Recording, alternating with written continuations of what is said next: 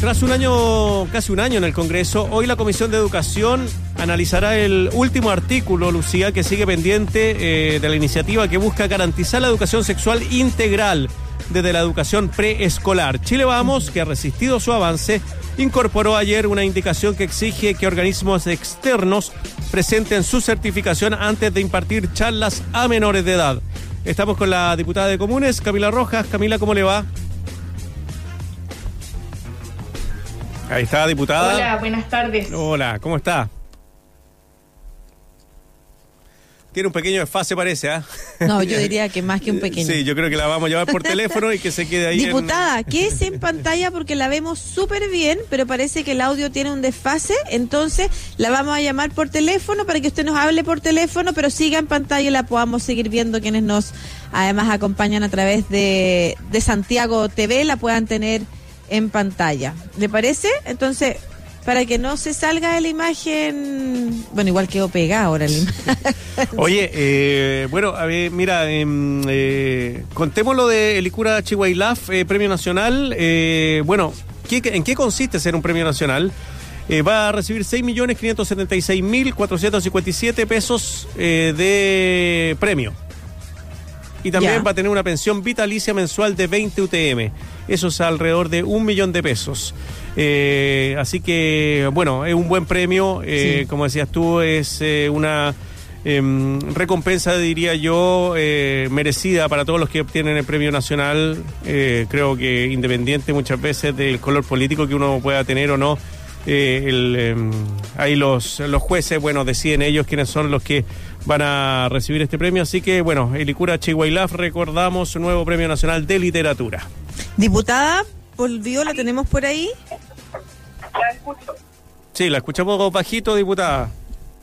Sí, tiene la si tiene la posibilidad de acercarse al teléfono lo más que pueda al, a, las formas tradicionales de conversación, se, se lo. ¿Ahí me escuchan bien? Ahí sí. sí. ahí sí, diputada, ya. Entonces estábamos hablando de que hoy día eh, se discute, parece que el último de los, eh, de los de las indicaciones parece, ¿no? Para eh, que avance definitivamente el proyecto de educación sexual integral del que nosotros hemos hablado en otras ocasiones, pero que sería bueno que usted recordara también por si hay algún auditor o auditora que desconozca de qué se trata la ESI.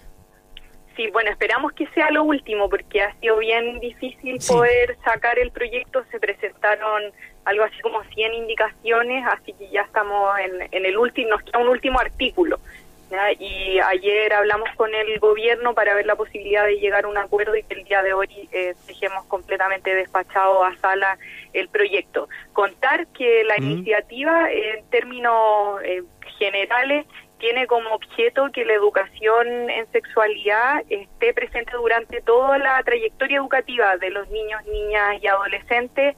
Eh, nosotros lo ponemos desde párvulo eh, y con lo que hemos aprobado hasta ahora esa idea eh, queda estipulada en el proyecto, es decir, que todos los establecimientos educacionales reconocidos por el Estado tienen que incluir eh, tanto en párvulo, enseñanza básica y enseñanza media, esta educación en afectividad, sexualidad y género.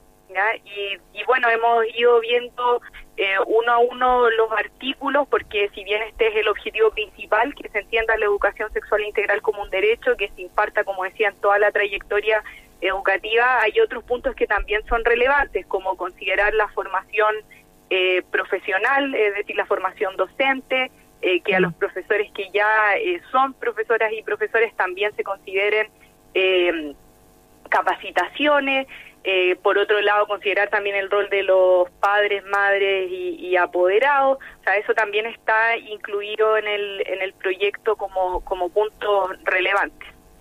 Eh, diputada, interesante lo que dice usted por el tema de la capacitación a los profesores que van a tener que empezar a aplicar esto si se llega a aprobar la ley.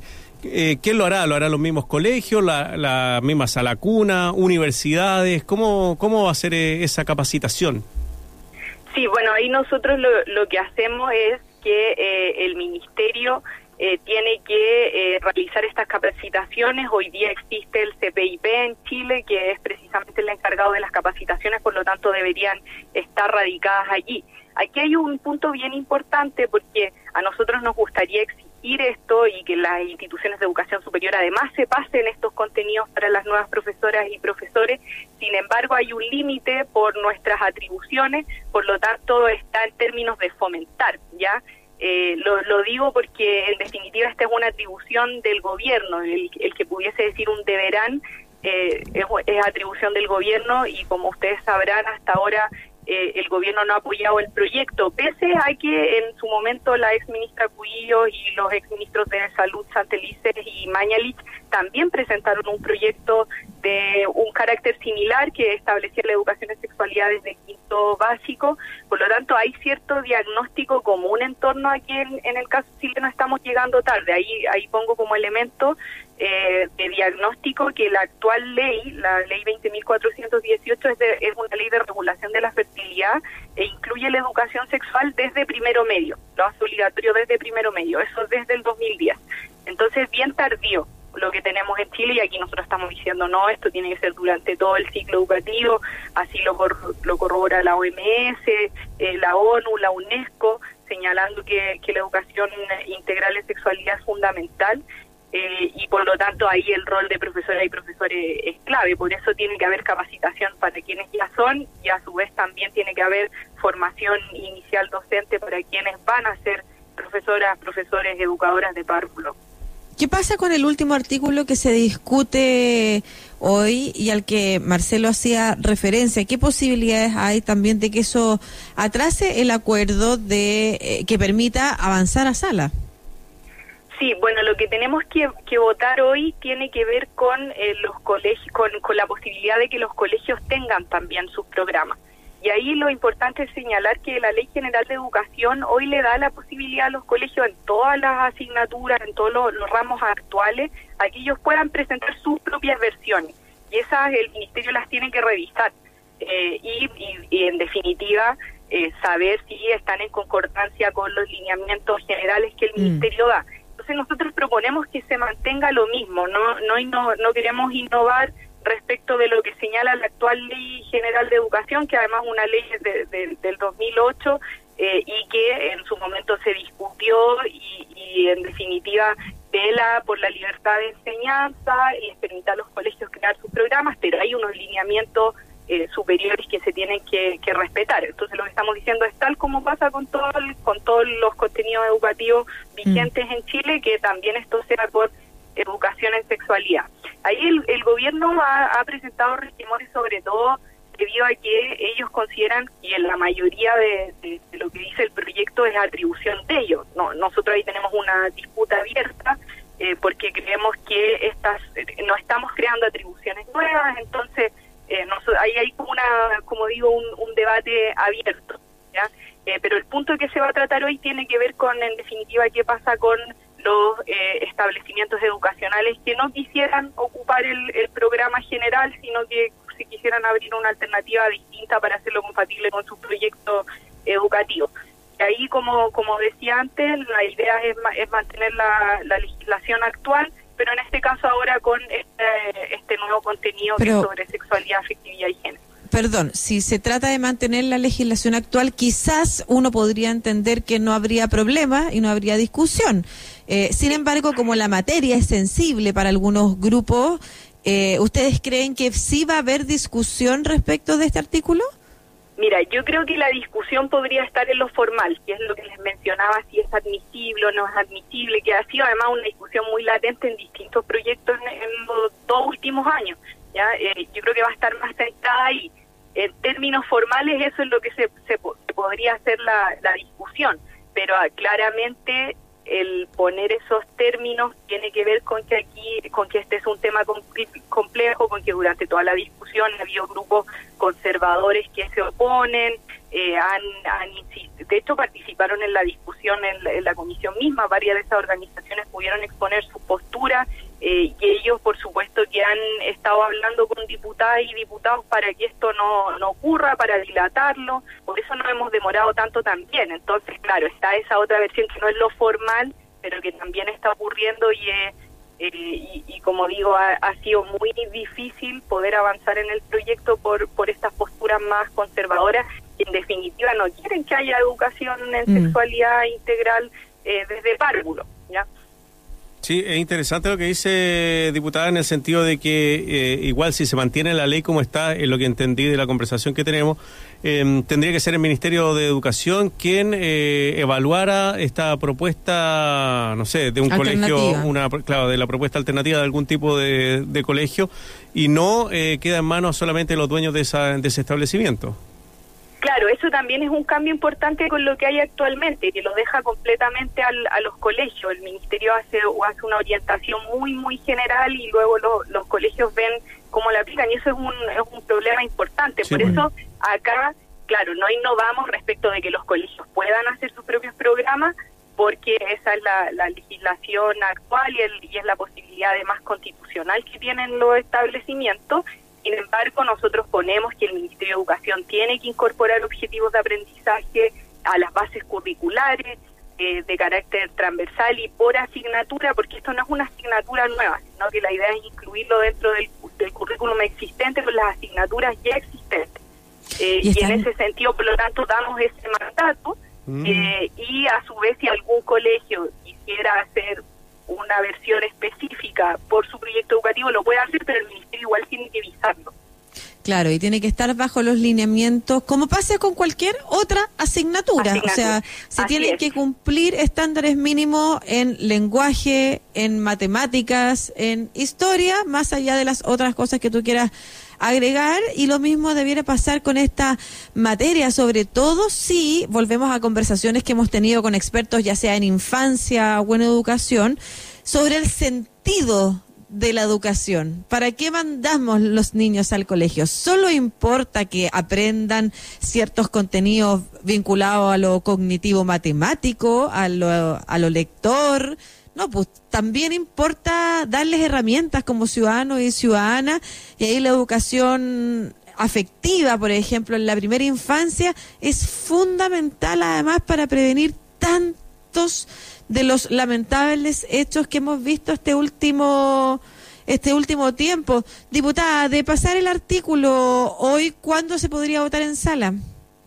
Bueno, ahí vamos a tener que insistir para que se vote en sala. Eh, lo cierto es que la la tabla eh, depende de la insistencia que pongan los diputados y diputadas y, por supuesto del, de la presidencia que es de Chile vamos, así que no va a estar fácil, pero una vez despachado vamos a ocupar todas las herramientas que tenemos disponibles para que esto se discute en sala, que yo creo que es el debate más interesante, porque ahí se, se pueden escuchar todas las posturas, eh, y se transforma en un debate más público. Señalar una, una cuestión que es relevante del proyecto en términos de que nosotros le pusimos objetivos eh, y los, objetivos que se aprobaron eh, dicen asegurar la transmisión de información oportuna, objetiva en el desarrollo de, conocimientos que sean pertinentes, que sean precisos, confiables. Sale mencionar la prevención de la violencia de género, el abuso sexual infantil, las infecciones de transmisión sexual, los embarazos no programados, eh, y, y, no, eso quizás es más asociado al riesgo, a los riesgos que tiene no poder recibir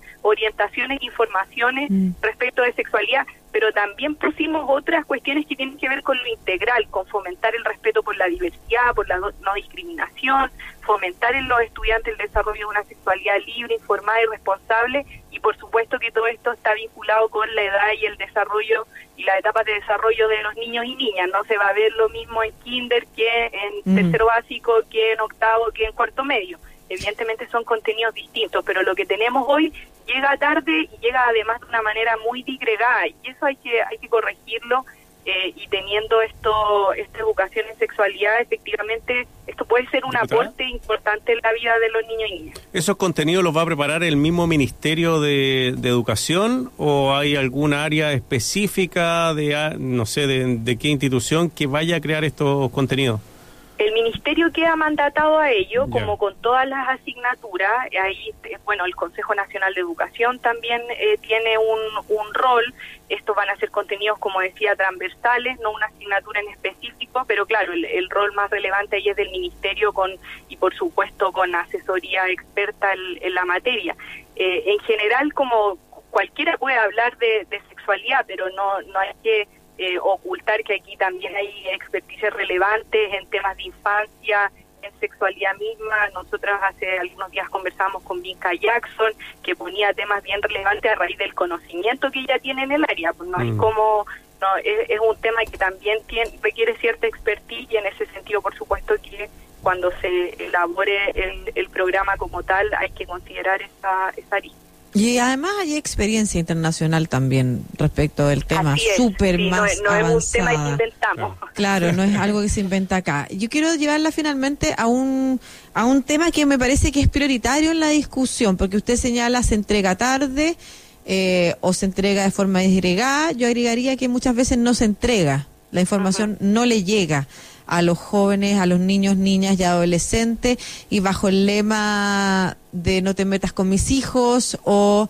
el derecho preferente de los padres, muchas veces lo que se hace es evitar tener estas conversaciones y esta educación, pero por sobre todo es evitar que los niños, niñas y adolescentes accedan a una información que es fundamental para sus vidas. Entonces, la quiero poner en el escenario del derecho que tienen los niños, niñas y adolescentes a recibir esta educación y por qué no se considera en el marco de la elección de los padres respecto de, o no se debiera considerar en el contexto de lo que los padres deciden entregarle y no entregarle a sus hijos. Sí, bueno, ahí Lucía mencionar que eh, nosotras este, este proyecto cuando lo elaboramos pensamos precisamente en poner como foco central que es un derecho de los niños, niñas y adolescentes, que eh, la entrega, de, en este caso la recepción de información, de orientación es clave para sus vidas. Entonces, el foco está puesto allí. Eh, y, y lo, lo que tiene que ver con los padres, madres y apoderados también, porque nosotras no decimos que no haya un rol de la familia y, y por supuesto de los cuidadores y cuidadoras, lo hay, existe ese rol pero es fundamental el complemento que se puede realizar desde la escuela y es fundamental también asumir que muchas veces en las familias no está la información porque tampoco recibieron educación en sexualidad. Y hoy los niños y niñas en general buscan la información en internet o con sus amigos y amigas, entonces esa no es la mejor manera de eh, tener un primer acercamiento a estos temas. Entonces, o cuando la familia no está o cuando la familia no tiene la suficiente información, por supuesto que ahí el, rol de la escuela es fundamental y además estamos hablando de aprendizaje para todos los niños y niñas. La idea es que nadie quede excluido. ¿ya? Entonces, excelente si hay familias que entregan esta información y, orientan a sus hijos hijas de manera adecuada. Pero sabemos que no necesariamente esa es la realidad de la mayoría y lo que queremos es que esta información sea para todas y todos. Como tú decías, acá hay evidencia internacional de lo positivo que es que la educación en sexualidad sea de carácter integral, esté durante todo el ciclo educativo. Asimismo, se defiende también internacionalmente. La ONU lo aloja dentro del derecho a la educación, también como eh, derecho humano el derecho a la educación sexual. Por lo tanto, aquí hay, hay un tema muy importante y ahí contarles que una de las ideas que, que no, no hicimos y logramos que no quedara en el proyecto porque se había presentado como indicación era que existiese consentimiento de los padres. Eh, mm. para, eh, para la entrega de estas metodologías contenido y ahí nosotros señalamos que no eh, felizmente logramos ganar esa posición porque si no iba a haber una clara discriminación eh, respecto de, claro, padres que dijeran, no, mi hijo no reciben esa información eh, y dejamos brechas, brechas que, que causan impacto en, la vida de, los niños y niñas. Así que mm, eso está puesto en el centro del, del proyecto, que, que es un derecho de, de las niñas y niñas. No estamos diciendo que no haya un rol de las familias, pero consideramos fundamental el acceso a la información. Más información es mejor, adecuada en la edad, a la etapa de desarrollo, sin duda, eh, pero más información es mejor para... Eh, nosotros decíamos al, comienzo del, eh, de la discusión que la educación sexual integral sirve para decidir, sirve para prevenir, sirve para disfrutar. Entonces no, nos parece fundamental que esto esté presente en, la, en los establecimientos educacionales y que, como digo, no esté de manera disgregada eh, o a veces no está, como, como se señalaba también, sino que haya un, plan nacional eh, que eso los establecimientos, por lo tanto, lo respeten, que tengan la posibilidad de hacer el propio si lo así lo estiman, pero que todo sea avisado también por el Ministerio. Camila Rojas, eh, diputada de Comunes, conversando con nosotros acá en Estación Central de Radio USACH. Que le vaya muy bien, diputada. Hasta luego. Muchas, gracias, diputada. Hasta luego. Hasta luego.